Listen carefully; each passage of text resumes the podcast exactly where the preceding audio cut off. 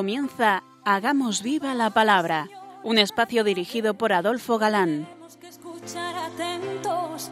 En tu palabra, Jesús, está el mensaje, el del amor, el de andar despiertos. Cuando no tenga sentido la tristeza, en nuestra historia andemos como ciegos. En tu palabra hallaremos la fuerza que nos levante y llene de sosiego. Ojalá comprendamos tu palabra. Ojalá practiquemos tu palabra. Ojalá nos envuelva tu palabra. Ojalá nos transforme tu palabra.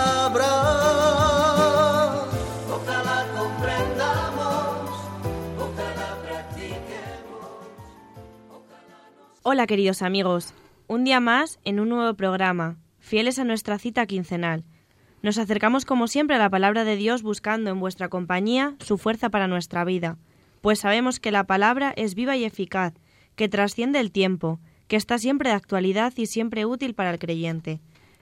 Aquí estamos de nuevo, Kiko, Adolfo y Cristina, dispuestos a pasar esta hora en vuestra compañía. Bienvenidos a nuestro programa Hagamos viva la palabra. Analizando la carta de Santiago, nos quedábamos la pasada emisión en las puertas de ese pasaje que alude directamente al sacramento que conocíamos desde antiguo como la extremunción y que hoy denominamos unción de enfermos simplemente, mucho más fiel a la realidad, pues no es la última ni la única unción que el enfermo puede recibir. Pues de eso se trata, y así lo recoge la cita que vamos a leer.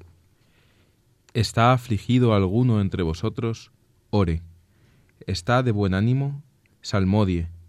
¿Alguno entre vosotros enferma?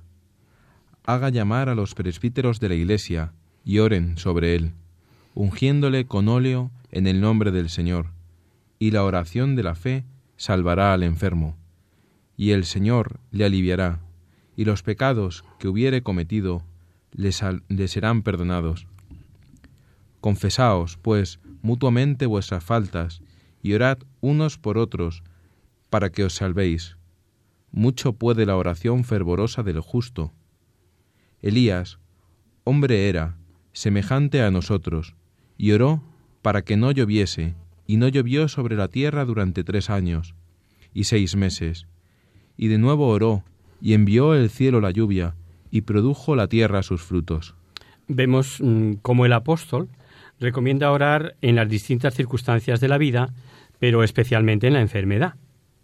En este contexto es donde introduce la instrucción acerca de la unción de enfermos, que ni es única ni tiene por qué ser al final de la vida cuando el cristiano esté muriéndose, y que constituye uno de los siete sacramentos instituidos por Cristo y promulgado aquí por Santiago.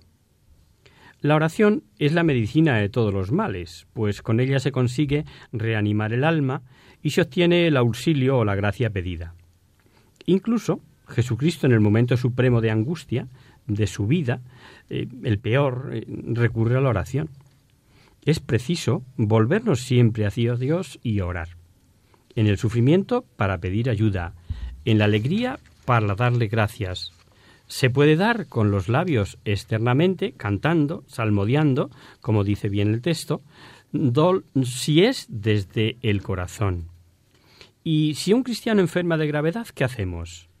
Pues dice Santiago, y aquí es donde se apoya la Iglesia desde Trento para acá, invitando y recomendando la unción de enfermos, que haga llamar a los presbíteros de la Iglesia y orar sobre él, ungiéndole con óleo en nombre del Señor.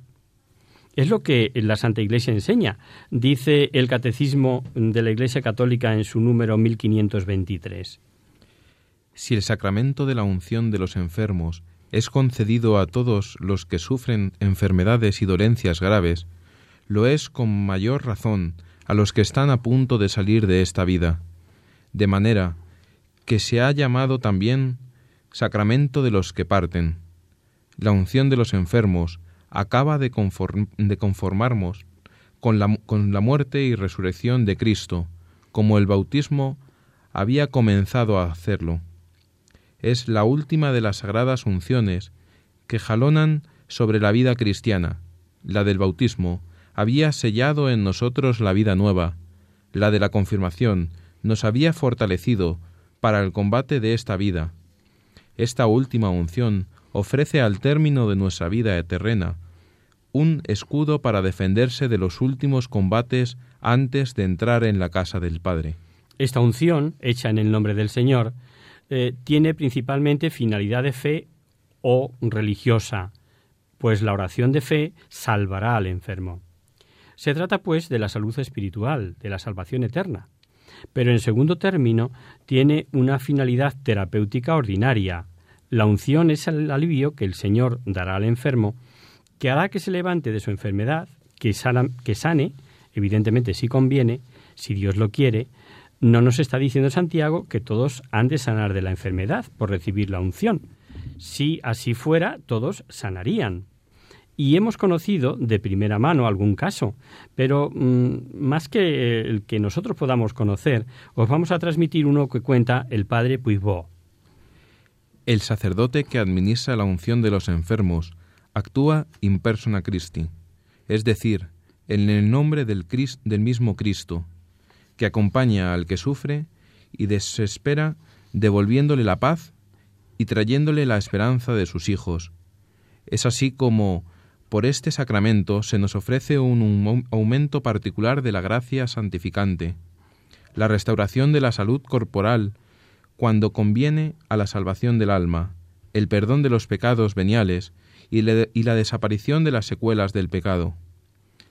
Hace unos años tuve ocasión de visitar a María en el hospital de Washington. Estaba muy enferma. Los doctores no sabían qué más hacer para ayudarle y restablecer la salud. Todo parecía un enigma sin respuesta. Todo fue de la noche a la mañana. Enfermó de pronto y sin ninguna explicación concreta. Cuando le vi en la universidad, en la unidad de cuidados intensivos, estaba inconsciente. Le administré la unción de los enfermos y recé por ella unos minutos. Al día siguiente se recuperó sin explicación médica. A los dos días estaba caminando y a la semana había recobrado totalmente la salud. Los misterios de Dios son insondables. La enfermedad es un momento particular para dejarse amar por Dios y descubrir sus milagros escondidos. Por la unción de los enfermos, experimentamos la mano sanadora de Dios y su poder consolador de los momentos de incertidumbre. El tercer efecto de la unción de enfermos es el perdón de los pecados si los hay. Quedan perdonados. El autor no hace ninguna salvedad o reserva, por lo que se entiende que son todos, leves o graves. Es un efecto propio del sacramento, no accidental, en la unción de enfermos. Obviamente, si el enfermo puede, debe confesar sus faltas graves o manifestar expresamente su arrepentimiento.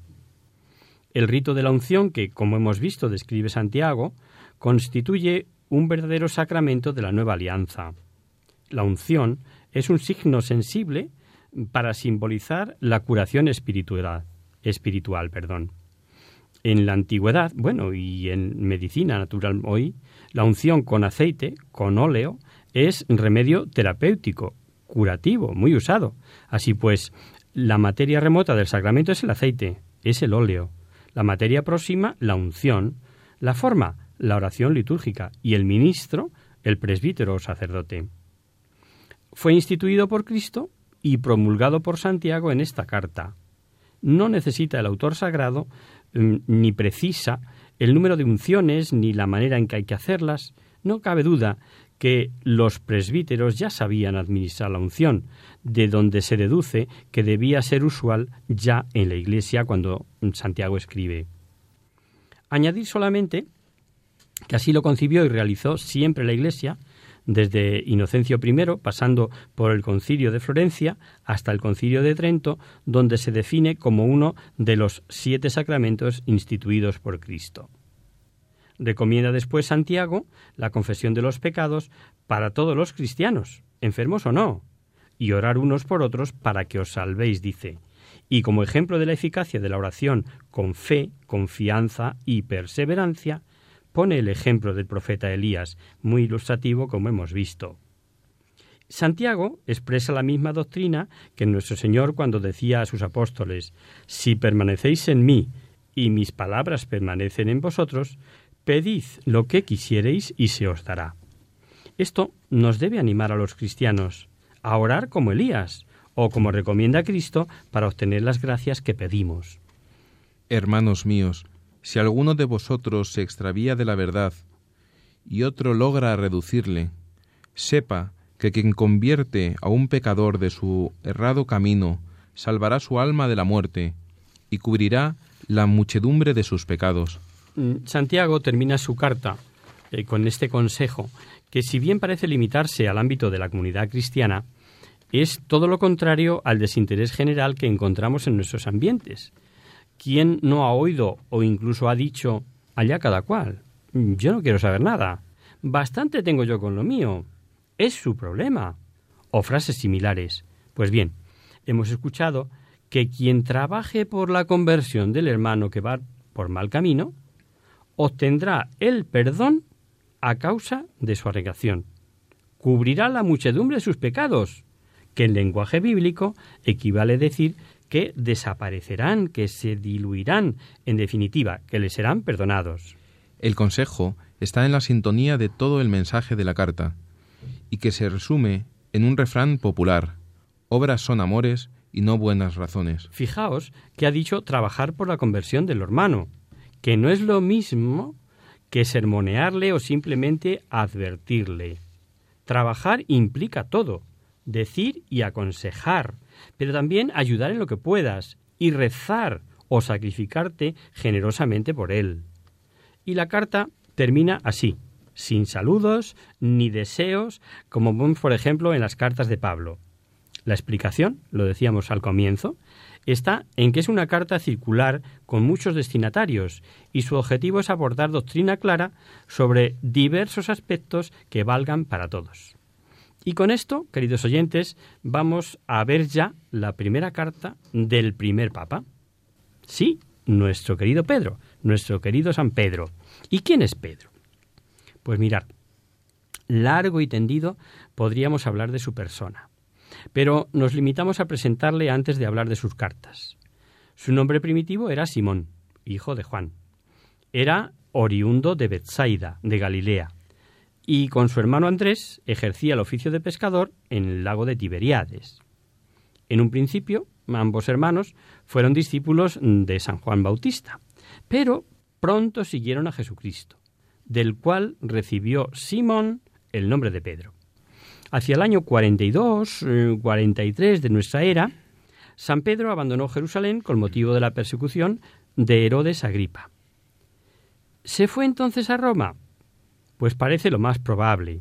Así lo afirman autores antiguos como Eusebio o San Jerónimo y muchos modernos.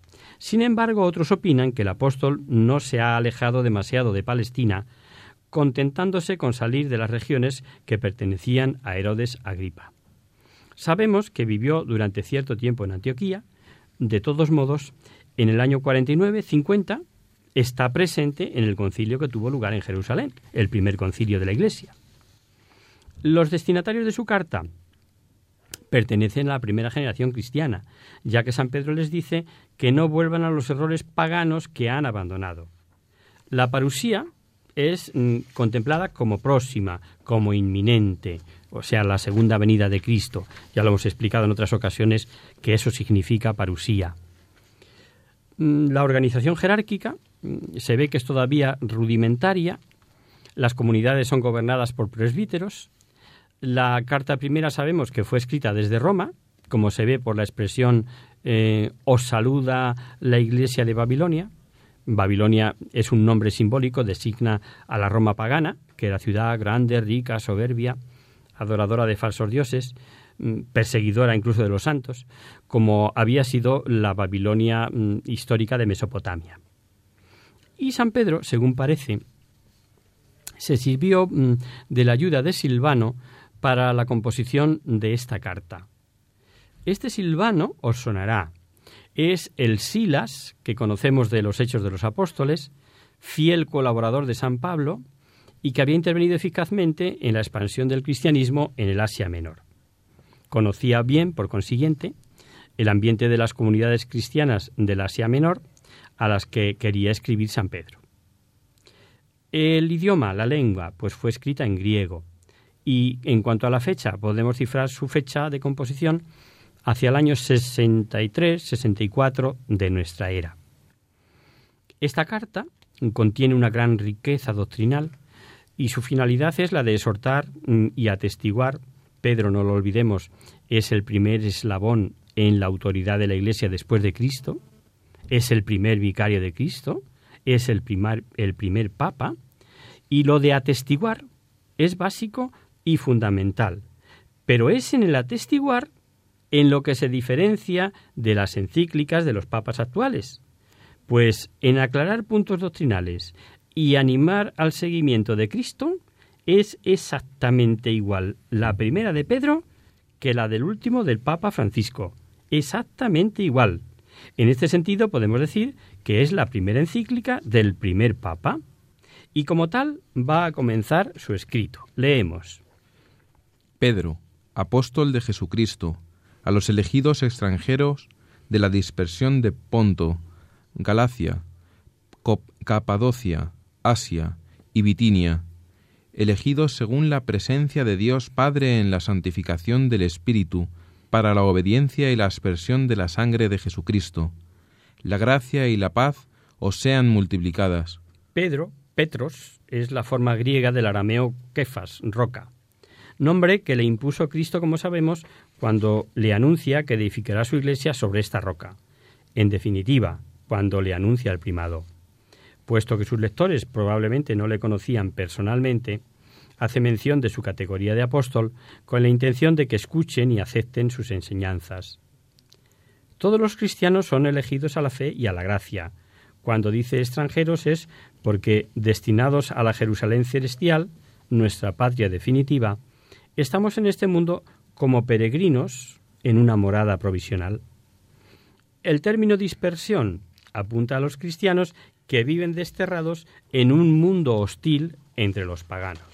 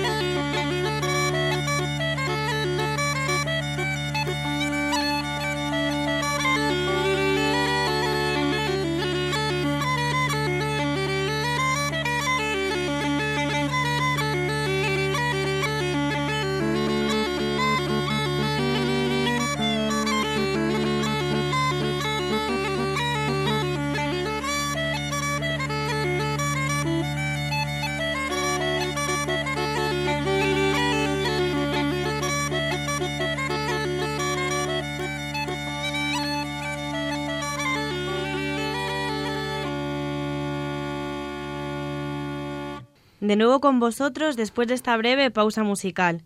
Os recordamos, queridos oyentes, que sintonizáis el programa Hagamos viva la palabra. Si queréis contactar con nosotros vía correo postal, lo podéis hacer a Radio María, Paseo Lanceros 2, primera planta, 28024 de Madrid. O si preferís el correo electrónico, hagamos viva la palabra arroba radiomaria.es. Y tras ver la carta de Santiago, comenzábamos antes del descanso a analizar la primera carta de Pedro, que pertenece al grupo de las llamadas canónicas o católicas. Habíamos visto apenas el saludo, y después de saludar a los cristianos, San Pedro da gracias a Dios por el beneficio de la salvación ganada por Cristo y hace una especie de dosología llena de conceptos dogmáticos, de verdades que nos incumben como cristianos.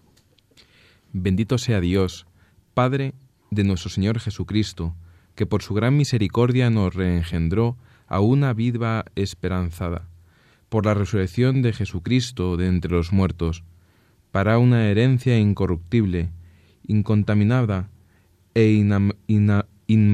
perdón, que os está reservada en los cielos, a los que por el poder de Dios habéis sido guardados, mediante la fe para la salud que está dispuesta a manifestarse en el tiempo último, por lo cual exultáis, aunque ahora tengáis que entristeceros un poco en las diversas tentaciones, para que vuestra fe, probada, más preciosa que el oro, que se corrompe aunque acrisolado por el fuego, aparezca digna de alabanza, gloria y honor en la revelación de Jesucristo, a quien amáis sin haber visto, y en quien ahora creéis sin verle, y os regocijáis con un gozo inefable y glorioso, recibiendo el fruto de vuestra fe, la salud de las almas. Vamos a analizar un poquito el pasaje. Eh, gracias a la infinita misericordia de Dios, los cristianos hemos sido hechos partícipes de los méritos de la redención de Cristo, que obtuvo con su pasión, muerte y resurrección. Por tanto, acreedores a la eterna bienaventuranza. Mm, regenerados por el bautismo, que es donde recibimos la fe, se nos ha comunicado una nueva vida. Vida que ha infundido en el corazón de los cristianos una viva esperanza de la vida eterna. Por el hecho de ser hijos de Dios, tenemos derecho a la herencia eterna, que consiste en el reino de los cielos. Esa herencia la define Pedro con tres adjetivos que son tremendamente ilustrativos. Incorruptible, incontaminada e inmarcesible, o sea, que está libre de toda corrupción, de toda, de toda mancha y que no se marchitará nunca. Hemos dicho que es eterna. Y de ahí viene lo del famoso verbo, esa palabreja del inmarcesible, en que no se marchitará siempre está llena de suavidad, inefable y como reservada en los cielos. Ahí, esperándonos, hasta tiempo oportuno último. La manifestación de Jesucristo en el día del juicio y no pensemos solamente en el juicio final, sino en el nuestro particular, como hemos comentado ya en otras ocasiones, pues es nuestro encuentro definitivo con Él.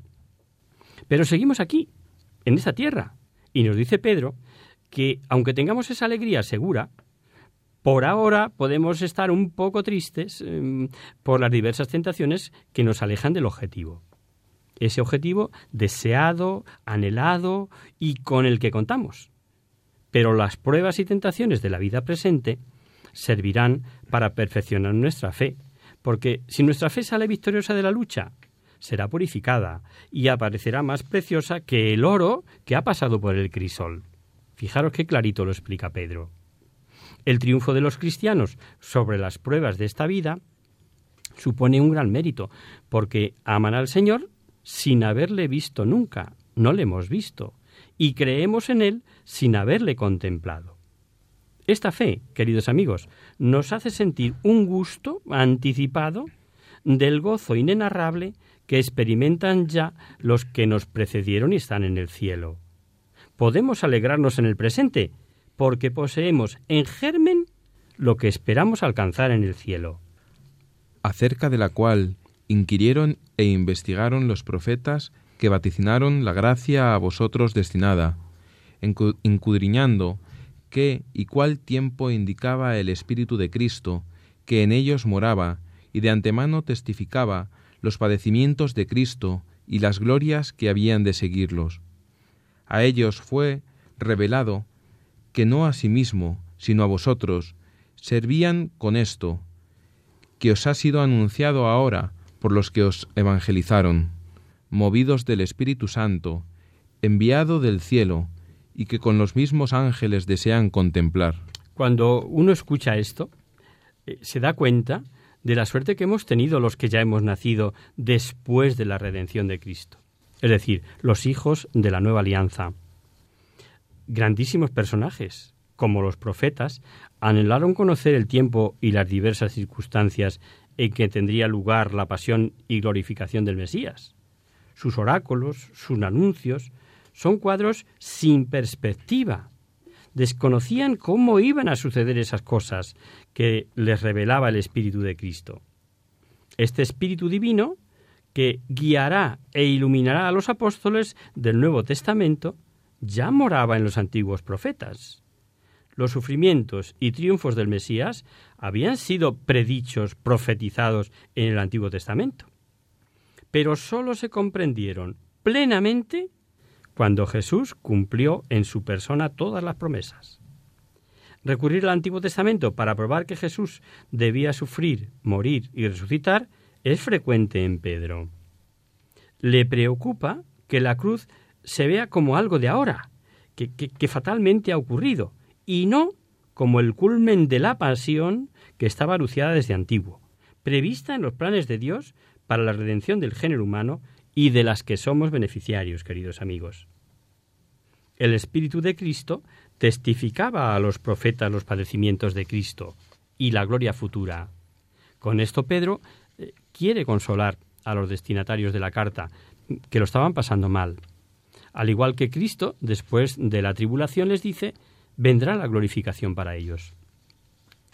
No sé si hemos observado eh, cómo la inspiración profética es atribuida a Cristo preexistente, o más exactamente, al Espíritu de Cristo. Expresión esta que ya conocemos por las cartas de San Pablo que hemos visto y hemos comentado en más de una ocasión. Es una cita mm, más que nunca eh, podrán entender ni explicar quienes niegan Padre, Hijo y Espíritu Santo sean el mismo y único Dios verdadero. Es que mm, no tiene vuelta de hoja, no se puede adulterar. Y después de esta introducción, mm, de carácter, como hemos visto, más bien dogmático, eh, Pedro pasa a exhortar e inculcar la práctica de las virtudes cristianas. Leemos. Por lo cual, ceñidos los lomos de vuestra mente y apercibidos, tened vuestra esperanza completamente puesta en la gracia que os ha traído la revelación de Jesucristo. Como hijos de obediencia, no os conforméis a las concupiscencias que primero teníais en vuestra ignorancia. Antes, conforme a la santidad del que os llamo, sed santos en todo, porque escrito está, sed santos, porque yo soy santo. Y si llamáis Padre al que sin acepción de personas juzga a cada cual según sus obras. Vivid con temor todo el tiempo de vuestra peregrinación, considerando que habéis sido rescatados de vuestro vano vivir según la tradición de vuestros padres, no con plata y oro, corruptibles, sino con la sangre preciosa de Cristo, como cordero sin defecto ni mancha, ya conocido antes de la creación del mundo, y manifestado al fin de los tiempos por amor vuestro lo que por él creéis en Dios, que le resucitó de entre los muertos y le dio la gloria de manera que en Dios tengamos nuestra fe y nuestra esperanza. Comienza, mm, como hemos visto, con una metáfora tomada de las costumbres orientales. Cuando un oriental se dispone a un viaje o un trabajo fatigoso, se levanta su amplia túnica y la ciñe a la cintura con el fin de que sus movimientos sean más fáciles. Entre nosotros solemos utilizar la expresión de que hay que remangarse. Bueno, viene a ser equivalente. ¿Y remangarse por qué? Porque mm, para progresar en la vida cristiana es necesario trabajar en la perfección. disciplinando nuestros pensamientos y sentimientos para poder servir a Dios libremente. La santificación es una tarea que exige esfuerzo, que requiere que el espíritu esté libre de las preocupaciones terrenas, los intereses y los placeres de este mundo que nos atan. Se trata de poner toda la esperanza en la gracia que ha traído la revelación de Jesucristo, como nos leía Kiko en el comienzo de la cita. El ideal supremo de la vida del cristiano es la santidad de Dios, el cual es por esencia todo bondad y justicia. Recordemos lo que dice el Levítico. Sed santos, porque santo soy yo, Yahvé vuestro Dios. Pero la santidad supone un esfuerzo, un esfuerzo continuado durante toda la vida del cristiano. Implica la renuncia de las pasiones y la connivencia con lo mundano. Hay que vivir fieles a la imitación de Cristo. Él es el más perfecto modelo, ajeno a todo lo que pueda desagradar al Padre Celestial. No podemos olvidar que Dios es justo y dará a cada uno según sus obras, sin hacer distinción de personas.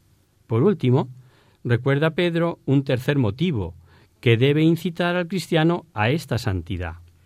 Hemos sido rescatados con un altísimo precio, la sangre preciosa de Cristo. Dice San Ambrosio, la sangre de Cristo es llamada justamente preciosa porque es sangre de un cuerpo inmaculado, porque es sangre del Hijo de Dios, que nos ha rescatado no sólo de la maldición de la ley, sino también de la muerte perpetua.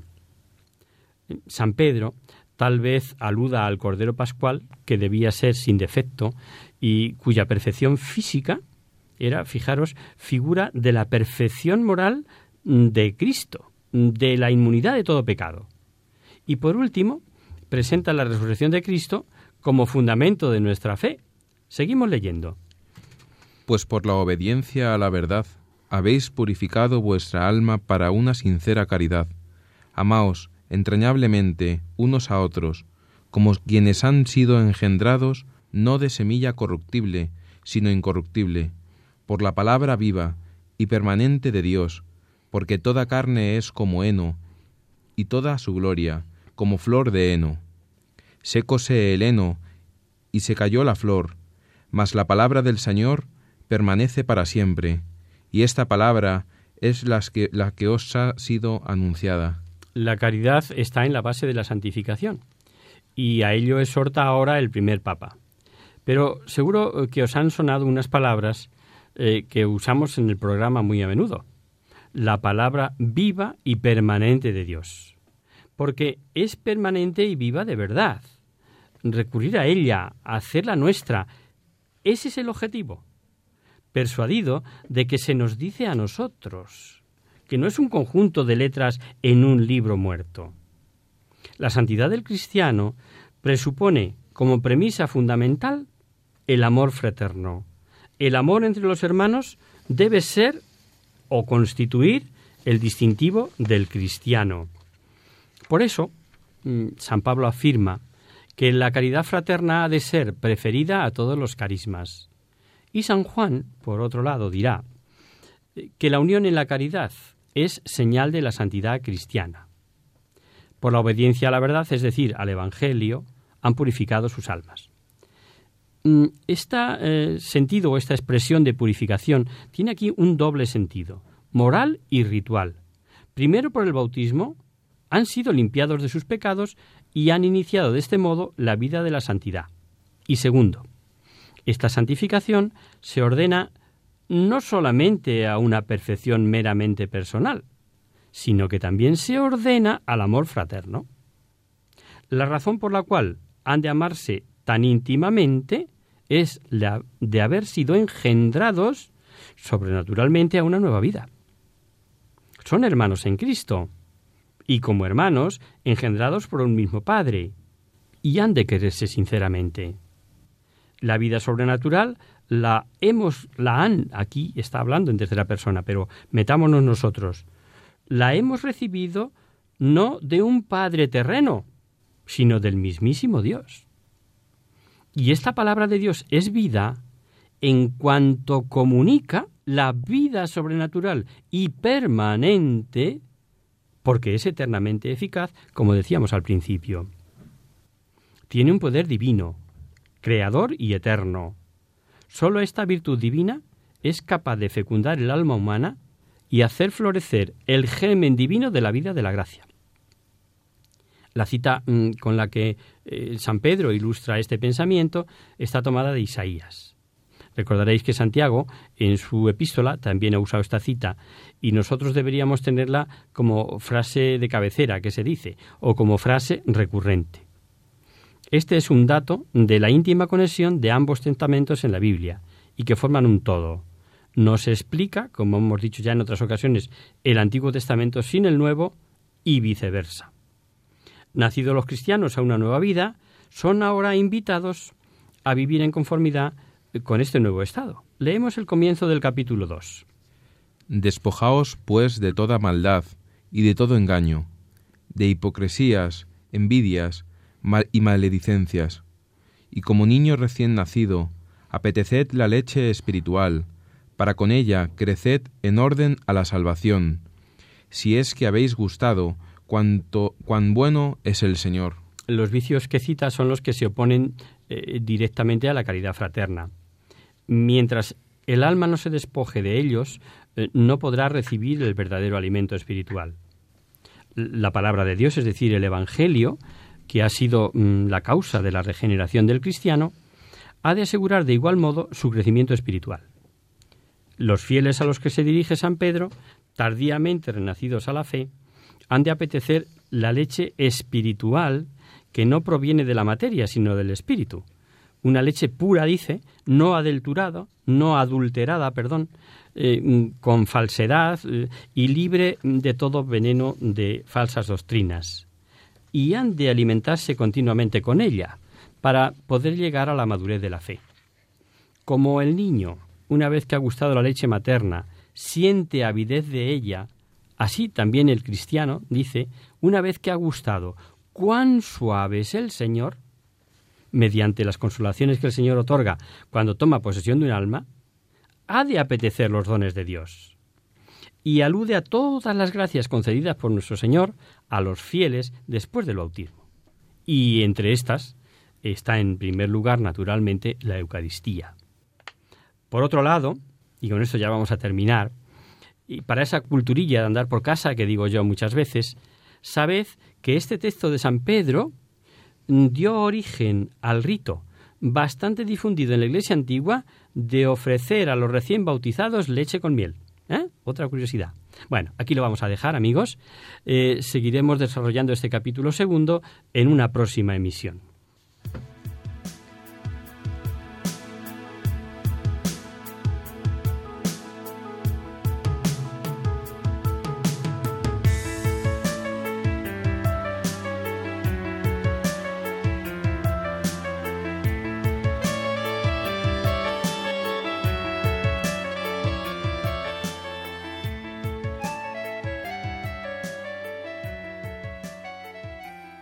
Comenzamos nuestro espacio de conocer, descubrir, saber.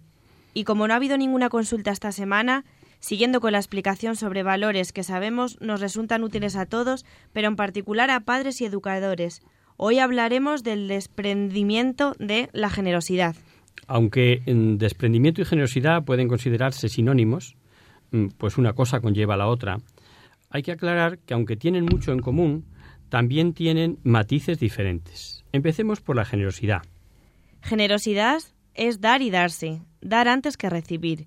En otras palabras, pensar y actuar hacia los demás, hacia afuera, no hacia adentro. En esta época en la que se salta la comodidad, el éxito personal, la riqueza material, eh, la generosidad es un valor que se ha perdido.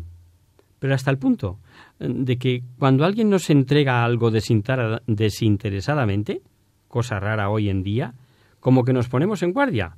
Pues pensamos, mm, aquí hay una segunda intención.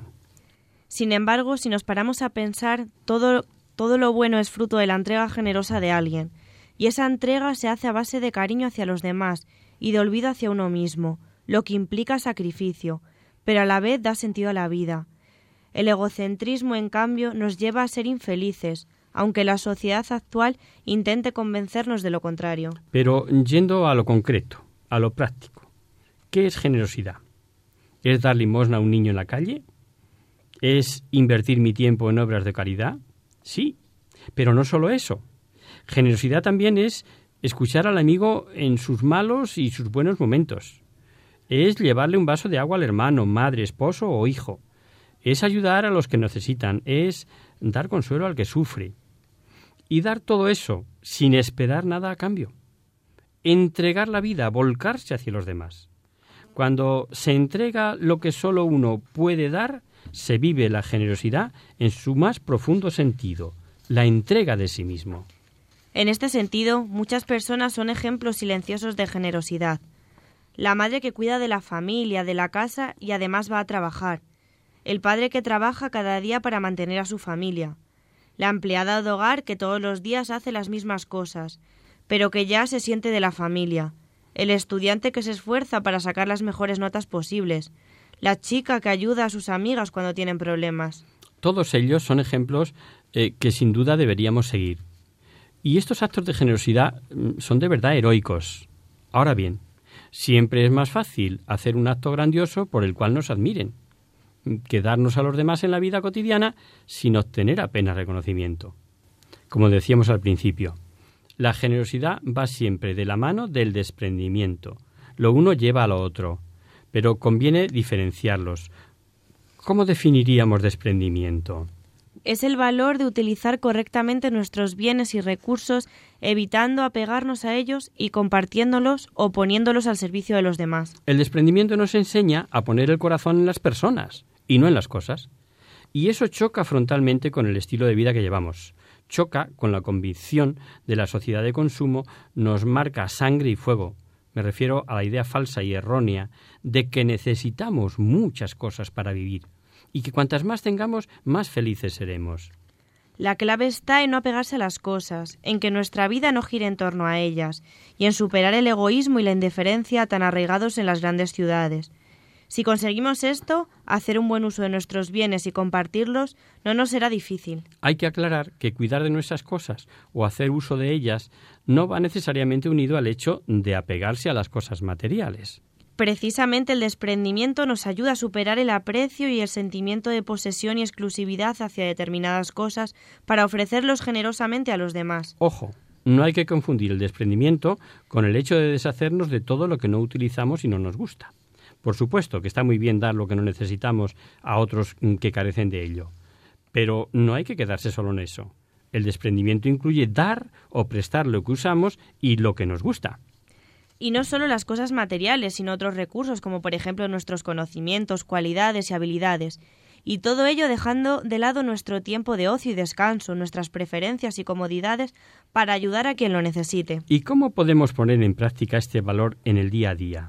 Pues lo tenemos muy fácil. Os damos algunas ideas sonriendo, aunque no se tenga un buen día. La sonrisa alegra al que la recibe y transforma al que la da. Poniéndonos en el lugar del otro, es decir, siendo empáticos. Ofreciendo nuestra ayuda a los demás, siempre a todos sin distinción. Teniendo un pequeño detalle con nuestra familia, dejar eh, que los demás escojan la película o el programa que vamos a ver por la noche, o dar o prestar ese libro o ese disco o esa prenda de vestir que tanto nos gusta enseñando lo que sabemos a los demás, regalando cosas a las que tenemos más apego, visitando enfermos en los hospitales o colaborando con obras benéficas.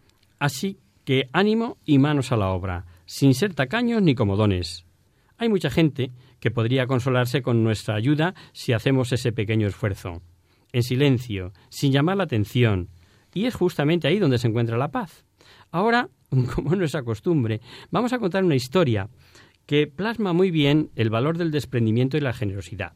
Esta vez se trata de una historia real, no de una fábula. Es la historia del escultor y pintor Albrecht Durero. En el siglo XV, en una pequeña aldea cercana a Nuremberg, vivía una familia con varios hijos. Para mantenerlos, el padre trabajaba casi 18 horas diarias en las minas de carbón y en cualquier otra cosa que se presentara. Dos de sus hijos tenían un sueño, querían dedicarse a la pintura, pero sabían que su padre jamás podría enviar a ninguno de ellos a estudiar, así que los dos hermanos llegaron a un acuerdo. Lanzarían una moneda al aire, y el perdedor trabajaría en las minas para pagar los estudios al ganador. Al terminar, éste pagaría los estudios al otro con la venta de sus obras. Así los dos hermanos podrían ser artistas. Lanzaron al aire la moneda un domingo al salir de la iglesia y uno de ellos, llamado Aldres Durero, ganó y se fue a estudiar a Nuremberg. Entonces el otro hermano comenzó el peligroso trabajo en las minas, donde permaneció durante los siguientes cuatro años para sufragar los estudios de su hermano, que desde el primer momento fue toda una sensación en la academia. Los grabados de Albrecht, sus tallados y sus óleos llegaron a ser mucho mejores que los de muchos de sus profesores, y antes incluso de su graduación ya había comenzado a ganar considerables sumas con las ventas de su arte. Cuando el joven artista regresó a la aldea, la familia Durero se reunió para celebrarlo. Al final de la velada, Albrecht se puso en pie, propuso un brindis por su hermano que tanto se había sacrificado trabajando en las minas para sufragar sus estudios y dijo Ahora, hermano mío, es tu turno. Ahora puedes ir a Nuremberg a perseguir tus sueños, ya que yo me haré cargo de todos tus gastos. Todos los ojos se volvieron llenos de expectativa hacia el rincón de la mesa que ocupaba su hermano. Pero éste, con el rostro empapado en lágrimas, se puso en pie y dijo suavemente No, hermano, no puedo ir a Nuremberg. Es muy tarde para mí. Estos cuatro años de trabajo en las minas han destruido mis manos. Cada hueso de mis dedos se ha roto al menos una vez, y la artritis en mi mano derecha ha avanzado tanto que hasta me costó trabajo levantar la copa durante tu, brindis. No, no podría trabajar con delicadas líneas el compás o el pergamino, y no podría manejar la pluma ni el pincel. No, hermano, para mí ya es tarde, pero soy feliz de que mis manos deformes hayan servido para que las tuyas hayan cumplido su sueño. Han pasado más de 450 años desde ese día. Hoy los grabados, óleos, acuarelas, tallas y demás obras de Albert Durero pueden ser vistos en museos de todo el mundo, pero sin duda su obra más conocida es la que hizo para rendir homenaje al sacrificio de su hermano. Albrecht Durero dibujó las manos maltratadas de su hermano, con las palmas unidas y los dedos apuntando al cielo. Llamó a esta obra simplemente Manos, aunque todo el mundo se la conoce como Manos que oran. Por último, antes de despedirnos, os saquemos con un pensamiento. En esta ocasión es de Marcel Judot, escritor francés del siglo XX. Como no tenemos nada más precioso que el tiempo, no hay mayor generosidad que perderlo sin tenerlo en cuenta. Y hasta aquí, queridos amigos, el programa de hoy.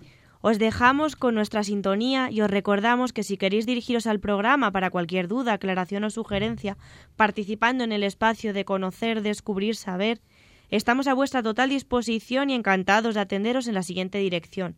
Radio María, Paseo Lanceros 2, primera planta 28024 en Madrid o bien si lo preferís al correo electrónico, hagamos viva la palabra arroba radiomaria.es. El próximo miércoles, como sabéis, está el programa que alterna con nosotros, La Tierra Prometida.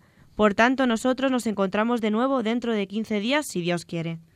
Con una emisión que seguirá ahondando en las enseñanzas escritas del primer Papa, nuestro querido Pedro, en su primera carta. Hasta el próximo día, amigos. Hasta el próximo día. Hasta dentro de 15 días.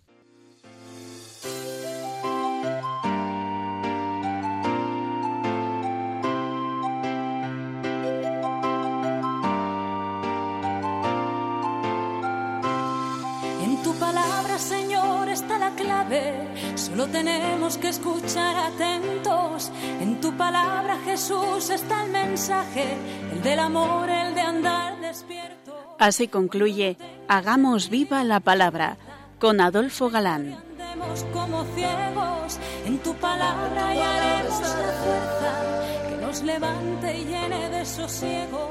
Ojalá comprendamos